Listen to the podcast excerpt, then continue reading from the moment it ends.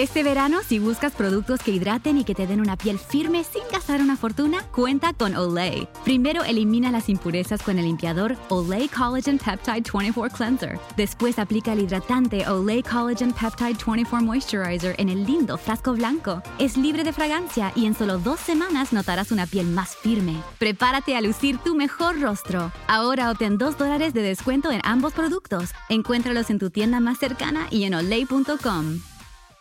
Te preocupas por tu familia, entonces ¿por qué darles solo huevos ordinarios cuando pueden disfrutar de lo mejor? Egglands Best, los únicos huevos con ese delicioso sabor fresco de granja, además de la mejor nutrición como 6 veces más vitamina D, 10 veces más vitamina E y 25% menos de grasa saturada, además de muchos otros nutrientes importantes. Así que ¿por qué no darles los mejores huevos? Porque la manera en que cuidas a tu familia no tiene nada de ordinario, solo Egglands Best. Mejor sabor, mejor nutrición, mejores huevos.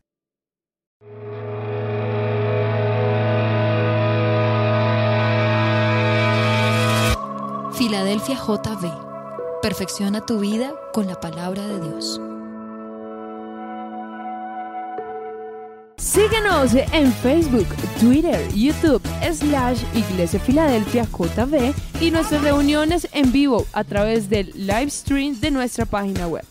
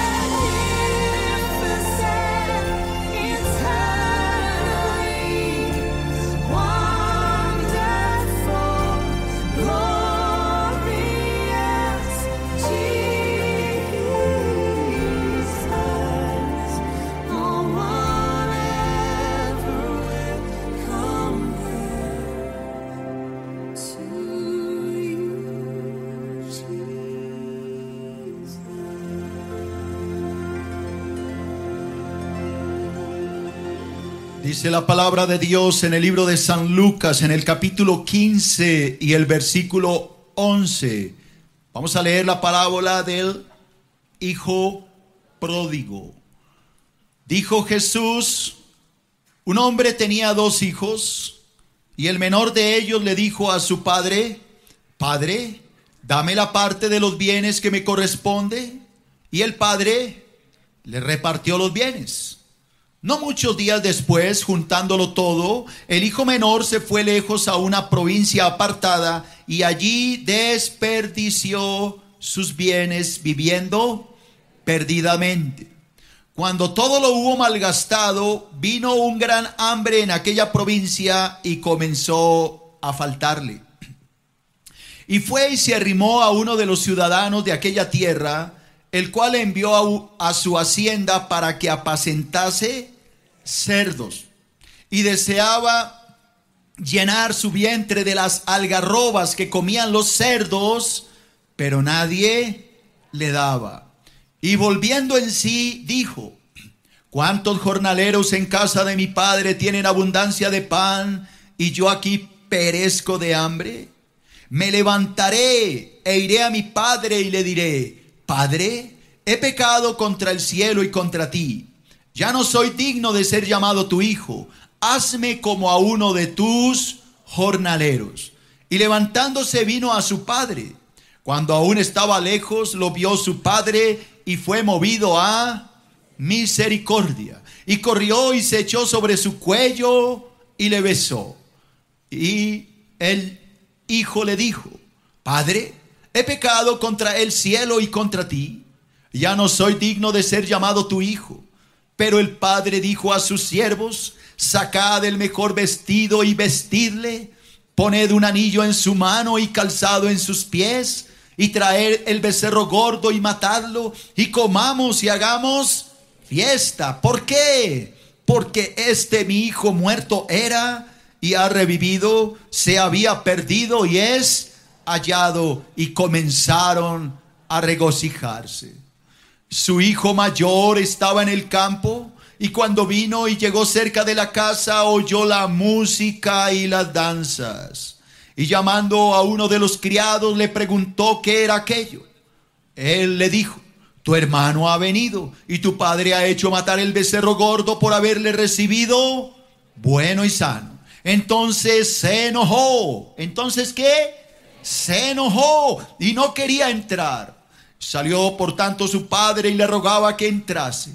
Mas él, el hijo mayor, respondiendo, dijo al padre, He aquí, tantos años te sirvo, no habiéndote desobedecido jamás, y nunca me has dado ni un cabrito para gozarme con mis amigos. Ah, pero cuando vino este tu hijo, que ha consumido sus bienes con rameras, has hecho matar para él el becerro gordo. Él entonces le dijo, Hijo, tú siempre estás conmigo y todas mis cosas son tuyas. Mas era necesario hacer fiesta y regocijarnos porque este tu hermano era muerto y ha revivido. Se había perdido y es hallado. Amén y amén. Gracias, Señor. Oremos santos. Padre, damos gracias en el nombre de Jesús por permitirnos estudiar tu palabra. Habla, te lo pedimos, Señor, a través de esta escritura y enséñanos todas esas lecciones espirituales que tú tienes allí para nosotros. Habla, Señor, a través mío y que no sea yo hablando, sino tu espíritu hablando a través de mi boca. Esto te lo pido en el nombre de Jesús. Amén y amén. Durante este tiempo hemos estado enseñando tres parábolas que tienen que ver con lo mismo. La primera de esas parábolas que ya enseñamos fue la parábola de la, dígalo más duro, la oveja perdida. La que acabamos de terminar fue la moneda perdida. Y hoy empezaremos a estudiar la parábola del hijo pródigo, que es un hijo que estaba qué? Perdido. Así que tenemos tres perdidos. La oveja, la moneda y el hijo. La pregunta es, ¿por qué Cristo enseñó estas tres parábolas seguidas, una tras otra?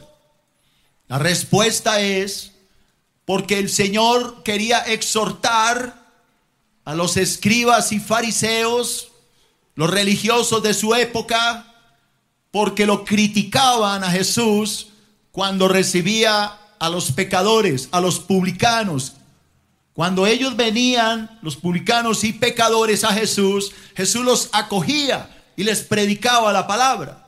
Pero los religiosos de su época, los fariseos y los escribas, cuando veían esto, criticaban a Jesús y decía, ¿qué tal este Jesús comiendo con publicanos y pecadores? No tenían la más mínima misericordia por los perdidos. Por eso que el Señor, para exhortarles y decirles que Cristo vino a este mundo a salvar lo que estaba qué? Perdido. Por eso Cristo da cuántas parábolas? Tres. La misión de Jesucristo, el Hijo de Dios, al venir a este mundo, no era otra más que salvar a los perdidos.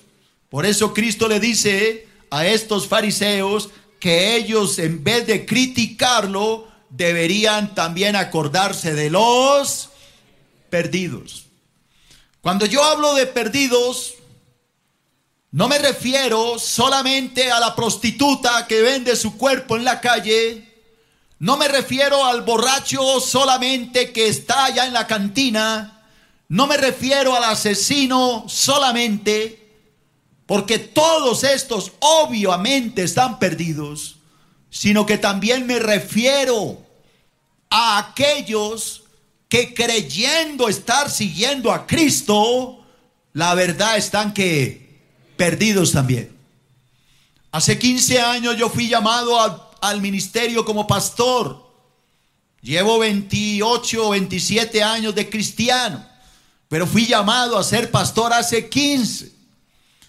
Cuando yo fui llamado al pastorado, yo recibí un mensaje de Dios muy claro antes de abrir la iglesia. Dios me habló clarito y me dijo, Abraham, yo te envío a que salves a mi pueblo, porque mi pueblo está qué? Perdido. Tal vez si alguien me conoció antes de ser pastor, cuando estaba en la iglesia central en Filadelfia, Chapinero, se acordarán que cada vez que yo me paraba en el púlpito, así fuera a dar la Santa Cena, Dios daba palabra fuerte y exhortativa a la iglesia. Muchas veces Dios me mandó a dar palabra fuerte a una pastores que se cumplieron al pie de la letra. Así que este ministerio yo no me lo inventé, Dios me lo entregó desde hace años. Y el día en que Dios me llamó, me dijo, yo te envío para que hables a mi pueblo, porque mi pueblo está qué? Perdido. Todo empezó el día en que leyendo la palabra de Dios en el libro de San Juan de Jesús y la samaritana, el Señor le dice a la samaritana, mi padre anda buscando adoradores. Y yo me preguntaba, ¿cómo así que Dios anda buscando adoradores? Luego la iglesia no está llena de adoradores.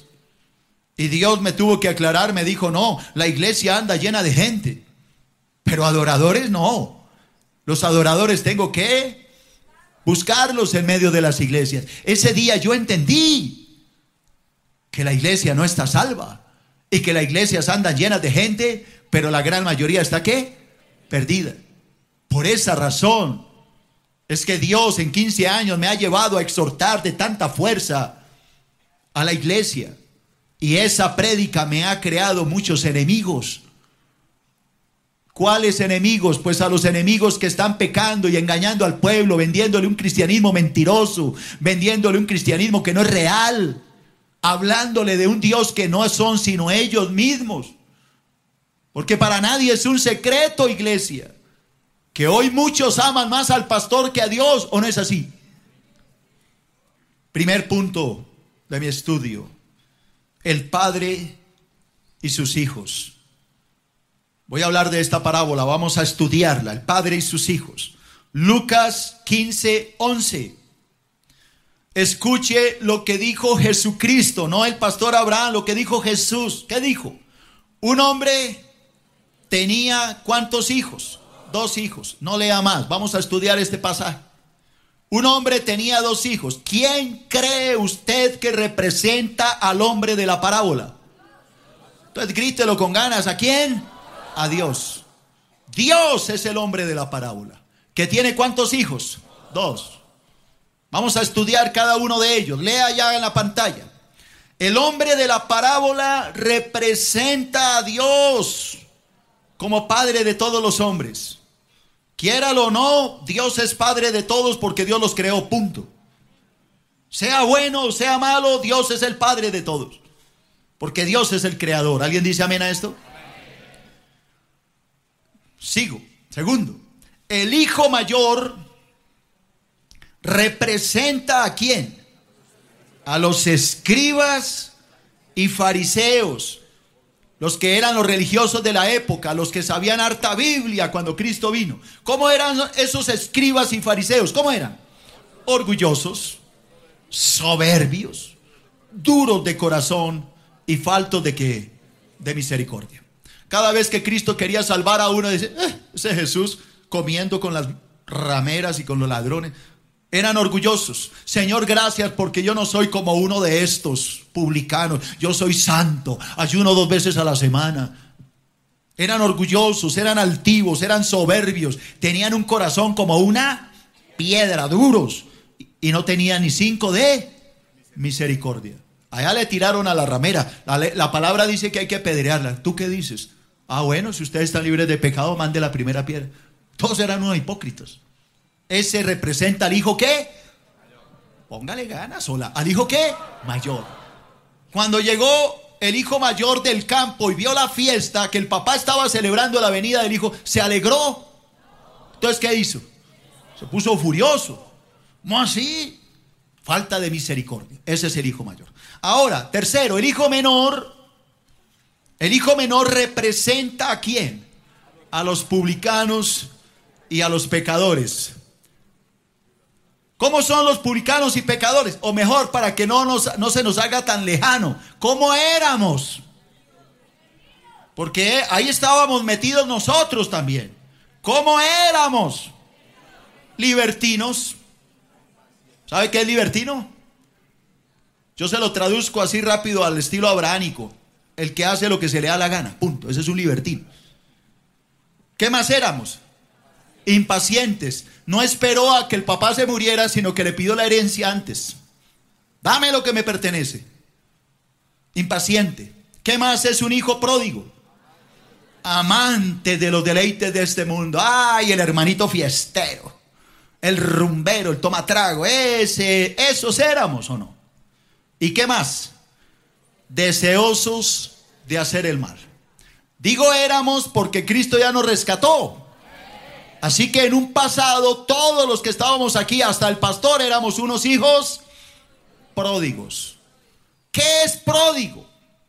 La palabra pródigo significa derrochador, malgastador de los bienes de otro. Eso es un hijo pródigo. Es el que derrocha manos llenas lo que le pertenece a otro. ¿De quién era el dinero realmente? Del papá. Y el hijo lo desperdició. Eso significa pródigo, derrochador, desperdiciador, gastador, como usted quiera, pero de los bienes de otro. Eso es un hijo qué? Pródigo. Así que aclaremos si usted me contesta. ¿A quién representa el hombre de la parábola? Pero yo quiero una respuesta tipo Abraham Peña, no a Dios. No póngale ganas, hermano. ¿A quién representa el hombre de la parábola? A Dios. ¿A quién representa el hijo mayor? A los fariseos y a los escribas. ¿Y a quién representa el hijo menor? A los publicanos y a los pecadores y a nosotros antes de ser cristianos. Porque éramos así. Segundo, cambio de tema, número romano. Segundo, la rebeldía del hijo menor, del que pidió irse. Primero, voy a hablar de este punto. Primero, el hijo menor muestra su rebeldía al exigir a su padre la parte de la herencia. Mire que no le pide, le exige. Oiga, Lucas 15, 12. Y el menor de los hijos le dijo a su padre, Padre, dame la parte de los bienes que me corresponde. ¿Y el padre qué hizo? Le repartió los bienes. A ver, hablemos un poquito de esto. El hijo está exigiendo algo. Dame lo que me corresponde. Le hago una pregunta. ¿Acaso los hijos no reciben la herencia una vez que el papá que muerto? Entonces le correspondía algo? No. No. Este hijo era un atrevido. Estaba pidiéndole al padre algo que el papá posiblemente no le iba a dejar, porque si el padre no quiere, le da el testamento a un hijo, se lo deja todo, punto. Pero este hijo era atrevido. Dame lo que me corresponde. Sin embargo, el papá peleó, dijo algo. No, Dios no pelea con el pródigo. Dios deja que el pródigo actúe. Lo deja actuar. Y ahorita Dios le va a hablar a ustedes, padres de familia. Un pensamiento. El hijo menor, lea, el hijo menor muestra una total falta de respeto y cortesía al exigir a su padre la parte de la herencia que según él se le debía. Padre no le debía nada, hermano. Uno de padre decide si le deja la herencia si quiere, porque por eso hay algo que se llama un testamento. Segundo, el hijo menor muestra su rebeldía al alejarse de su padre para alcanzar la, ayúdeme, la qué? La supuesta libertad. Que quiero ser libre.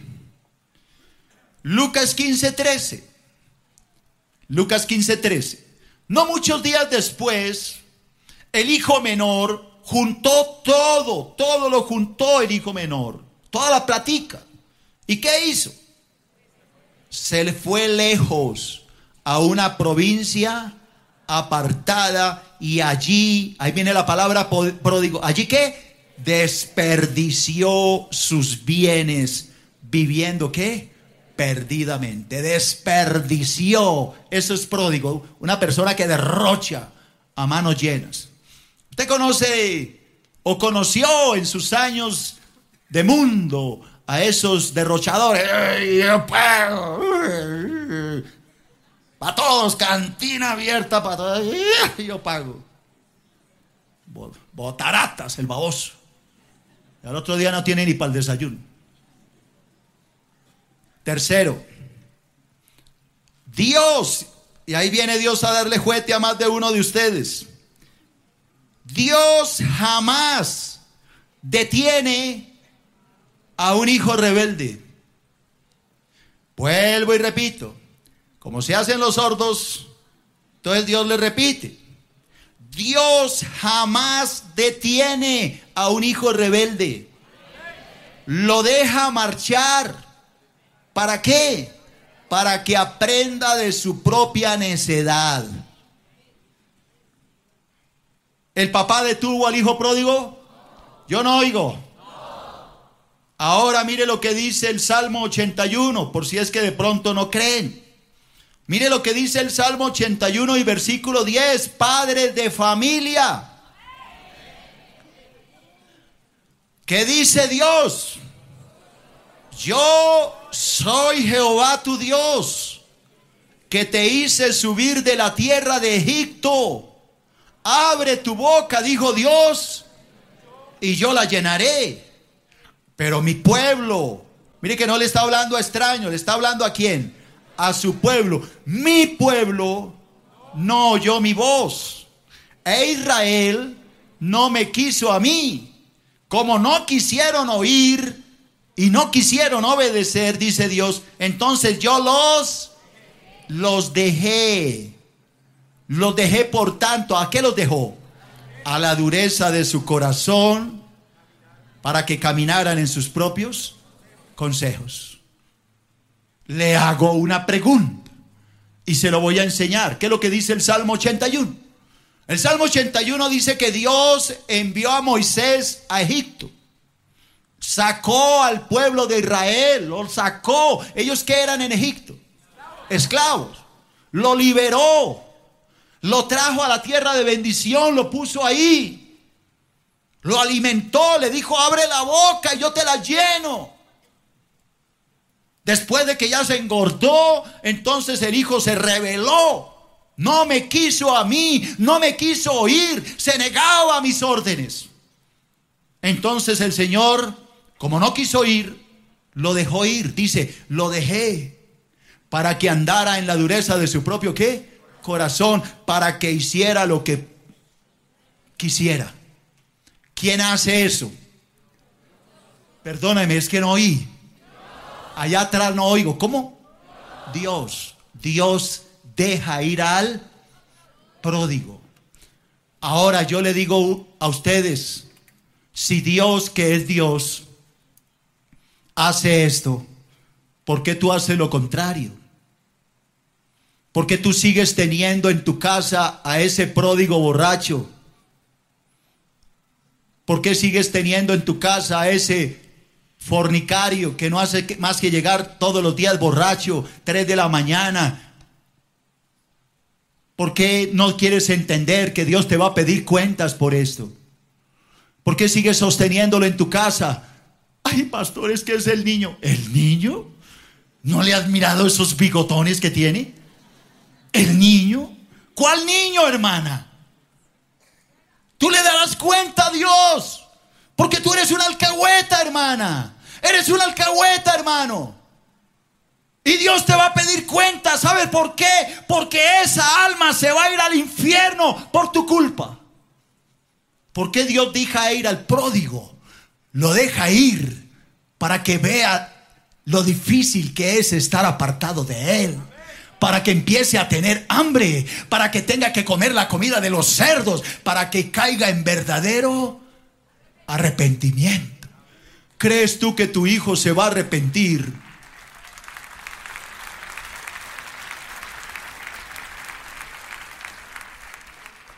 ¿Crees tú que tu hijo se va a arrepentir o tu hija cuando tú todas las noches lo recibes? Acabando de fornicar, acabando de salir de un prostíbulo y tú lo recibes allá con un alcacelser en la mesa. ¿Crees tú que Dios lo va a salvar? Olvídate. El día menos pensado te van a llamar que lo mataron y ese día tú le vas a dar cuenta a Dios por esa alma. Dios jamás detiene a un pródigo, lo deja ir porque tiene que ser disciplinado. Pero tú lo tienes en tu casa, la tienes en tu casa. La niña fornicaria que dura dos días en la calle y vuelve a la casa como Pedro por su casa. Pero tú no tienes el valor de hacer nada porque sencillamente tú no amas a Dios y tú no respetas tu propio hogar.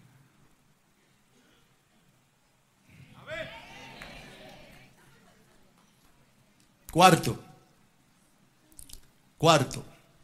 El hombre, oiga esto, el hombre que se aleja de Dios. Y ahí meto a las mujeres porque dirán, uy, nos salvamos nosotras. No, señor. El hombre o la mujer que se aleja de Dios para alcanzar su libertad terminará esclavizada por el pecado.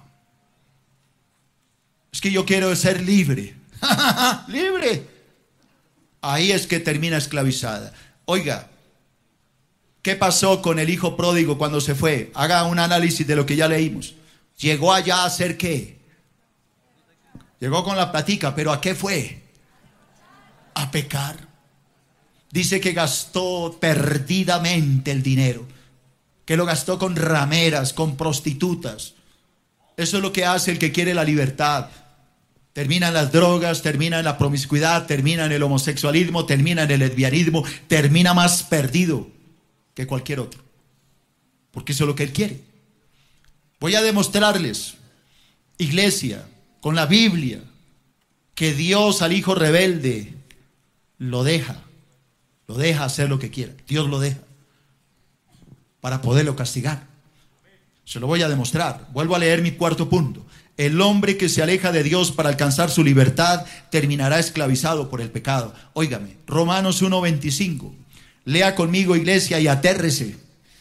Mire lo que dice Dios. Ya que cambiaron la verdad de Dios por la mentira, honrando y dándole culto a las criaturas antes que al Creador, el cual es bendito por los siglos de los siglos. Ya que ellos no me quisieron adorar, dice Dios, ya que ellos quisieron adorar más al pastor que a mí, ya que quisieron rendirle culto más a un hombre que a mí, por eso, versículo 26, por eso Dios los entregó. Dios lo entregó a pasiones vergonzosas pues aún sus mujeres cambiaron el uso natural por el que es contra naturaleza. De igual modo también los hombres dejando el uso natural de la mujer se encendieron en sus laxivias unos con otros, cometiendo hechos vergonzosos hombres con hombres y recibiendo en sí mismo la retribución debida a su extravío. Préstame tu atención. ¿Para qué Dios nos creó a nosotros? Para que lo que adoremos. ¿Quién está de acuerdo con que Dios quiere que lo adoremos? Fuimos creados para qué? Para adorar. Y Dios dice, adóreme a mí. Todo lo que respire, alábeme a mí. Pero hay algunos que dicen, no, no, yo quiero adorar al divino niño. Yo quiero adorar al Señor caído, a la virgencita de no sé dónde. Yo quiero adorar a mi pastor. No, es que mi pastor lindo, mi pastor hermoso. Yo quiero adorar. Cada uno busca a su Dios, ¿me entiende? Entonces Dios le dice, no, yo soy el verdadero Dios, adóreme a mí. No, no, no, no, no. No, yo prefiero adorar al divino niño. Eh, porque porque eh, yo, nací católico, apostólico y romano. Y, y esta es la religión que me enseñaron mis padres. Y en esa religión moriré. Pero Dios le dice, hermano, no, no lo hagas, es pecado. No, no, no, no, no, no importa, yo, eh, yo muero en esa religión. Entonces Dios dice, yo quiero que me adoren, pero como no quieren, como cambiaron la verdad de Dios por la mentira, entonces yo los, los dejo, los entrego a que hagan lo que se les dé la gana. Eso lo hace quién? Dios. Ahora yo le digo, ¿quién te crees tú para detener al pródigo? ¿Quién te crees tú para detener a ese hijo borracho que hoy está allá en tu casa, borracho, amanecido? ¿Quién te crees tú? ¿No crees que Dios te va a pedir cuentas por esa alma? ¿No crees que Dios algún día te va a llamar? Ven para acá. Abraham te lo dijo y tú no oíste porque eres rebelde. Quinto, quinto, el hombre y la mujer que se rebela contra Dios terminará comiendo con los cerdos. Es duro, ¿no? Pero es bíblico. Repito, el hombre o la mujer que se rebela contra Dios terminará comiendo con quién? Con los cerdos. A ver, no se ponga bravo por esto, es duro, pero yo le hago una pregunta. Cuando el hijo pródigo se fue y acabó con todo, entonces, ¿qué le vino? Hambre. Y cuando tuvo hambre, ¿a dónde terminó comiendo? ¿Con quién? Con los cerdos. Dice que se le arrimó a un hombre rico y le dijo, dame de comer. Le dijo, no, no, no, no, chiquito, yo no soy tu papá. Ve a mi finca y cuida a los cerdos. Cuando llegaron allá, los cerdos lo miraban mal. Porque dice que los cerdos tampoco le querían dar comida. Se lo acabo de leer. Se le arrimó a los cerdos y los cerdos. ¿Dónde terminó el hijo? Comiendo con los cerdos. ¿Dios hace esto? Sí. Lea conmigo, hermano. Mire, Lucas 15, 14. Lucas 15, 14. Cuando todo lo hubo malgastado, ahí viene la palabra pródigo, malgastar, derrochar. Vino un gran hambre en aquella provincia y comenzó a faltarle. Fue y se arrimó a uno de los ciudadanos de aquella tierra, el cual le envió a su hacienda para que apacentase cerdos. Oiga, y deseaba llenar su vientre de las algarrobas que comían los cerdos, pero ni los cerdos le daban. Los cerdos lo miraban mal. ¿Qué le pasó? Esta es mi lavaza.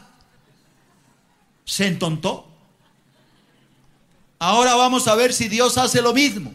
Romanos 1.28. Vamos a ver si Dios hace lo mismo. Romanos 1.28. Si hace eso con los rebeldes que cambiaron a Dios por las mentiras. Escuchen. Como ellos no aprobaron tener en cuenta a Dios. Por más que les predicó el hermano Abraham Peña y les habló y les dijo, ellos no quisieron aprobar lo que Dios está diciendo. Entonces, ¿qué hizo Dios? Vuelve y Dios los entrega otra vez.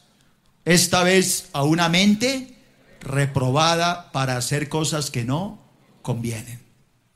Estando atestados de toda injusticia, fornicación, perversidad, avaricia, maldad, llenos de envidia, homicidios, contiendas, engaños, malignidades, murmuradores, detractores, aborrecedores de Dios, incuriosos, soberbios, altivos, inventores de males, desobedientes a los padres, necios, desleales, sin afecto natural, implacables y sin misericordia. ¿Por qué, hermano, Dios los entrega? Es mi pregunta. ¿Por qué Dios los deja? Y la respuesta es porque Dios jamás detiene a un pródigo. Lo deja ir. ¿Cuál es el propósito de Dios al dejarlo ir? Que termine comiendo con los cerdos. Para ver si cuando esté comiendo con los cerdos diga, ¿yo qué estoy haciendo? Es una tontería lo que yo estoy haciendo. Yo voy a regresar a dónde? A mi padre a pedirle perdón. ¿Cuándo es que su hijo va a dejar de ser ese alcohólico? ¿Cuándo es que su hijo va a dejar de ser un homosexual? ¿Cuándo su hija va a dejar de ser una lesbiana? Cuando tú la dejes ir. Hasta que esté con los cerdos comiendo y ella recapacite, vuelva en sí. Porque la palabra dice que el hijo pródigo, ¿qué? Volvió en sí, como que despertó.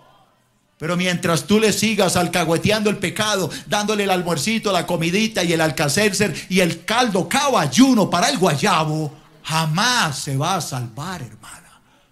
Tú la estás mandando al infierno con tus cuidados, porque tú le estás consintiendo el pecado.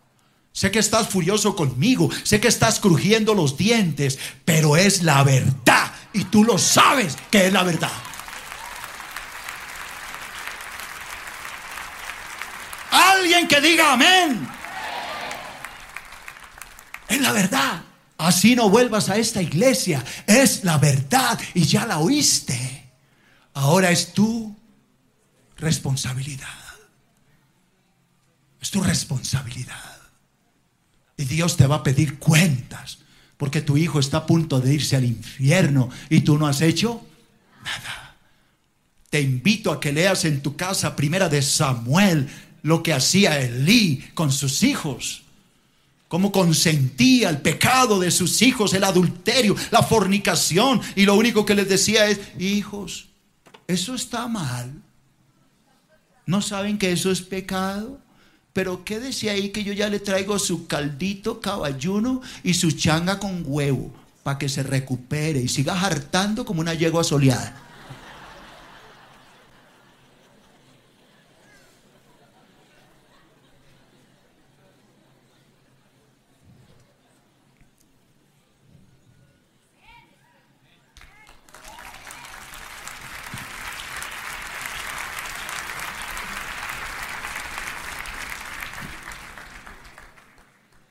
¿Cuándo vas a entender que son almas?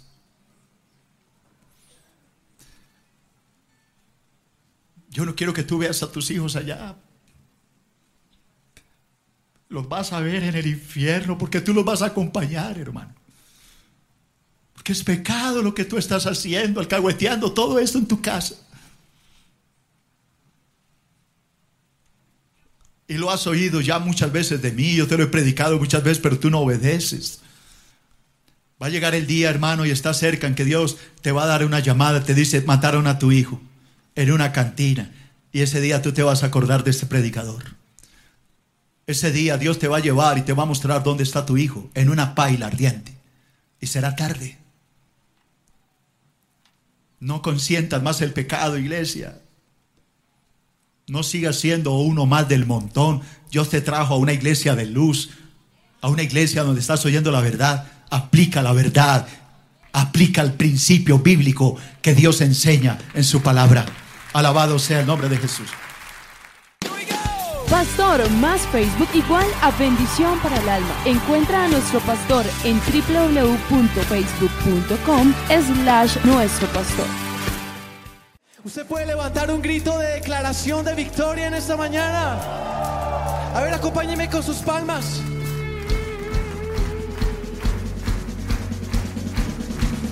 Gritamos de gozo en la presencia de Dios.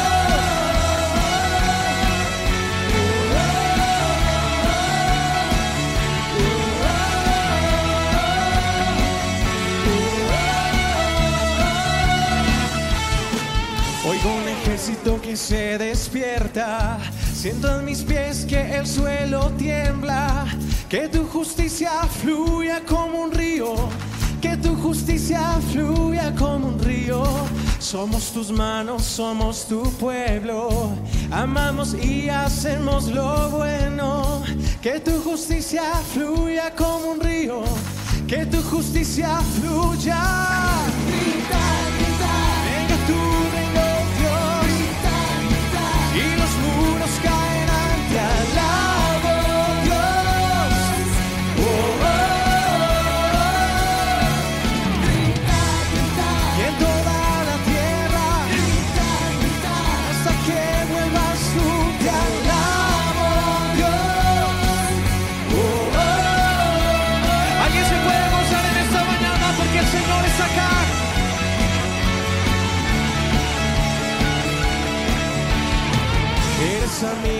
Desamparado y tú peleas por el quebrantado. Que tu justicia fluya como un río, que tu justicia fluya como un río, que tu justicia fluya. Venga tu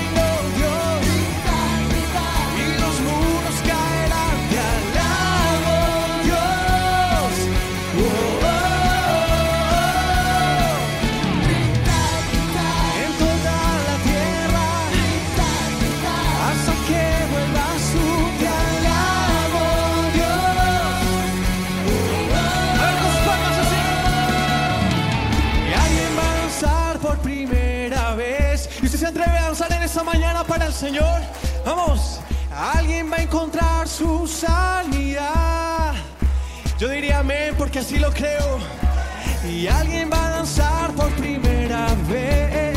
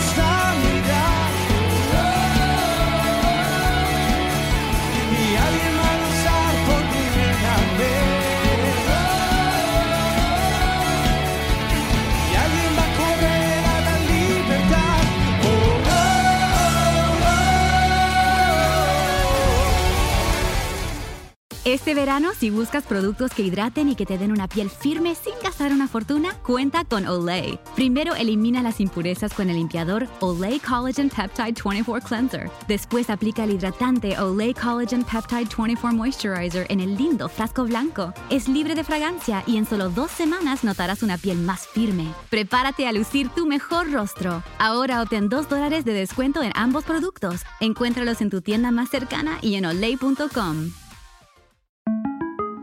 Para celebrar los precios sorprendentemente bajos de State Farm, le dimos una letra sorprendente a esta canción.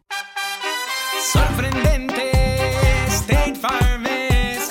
Con esos precios tan bajos, ahorro mes a mes. Sorprendente, State Farm es. Yo quiero esos precios bajos, ahorrar es un placer. Como un buen vecino, State Farm está ahí.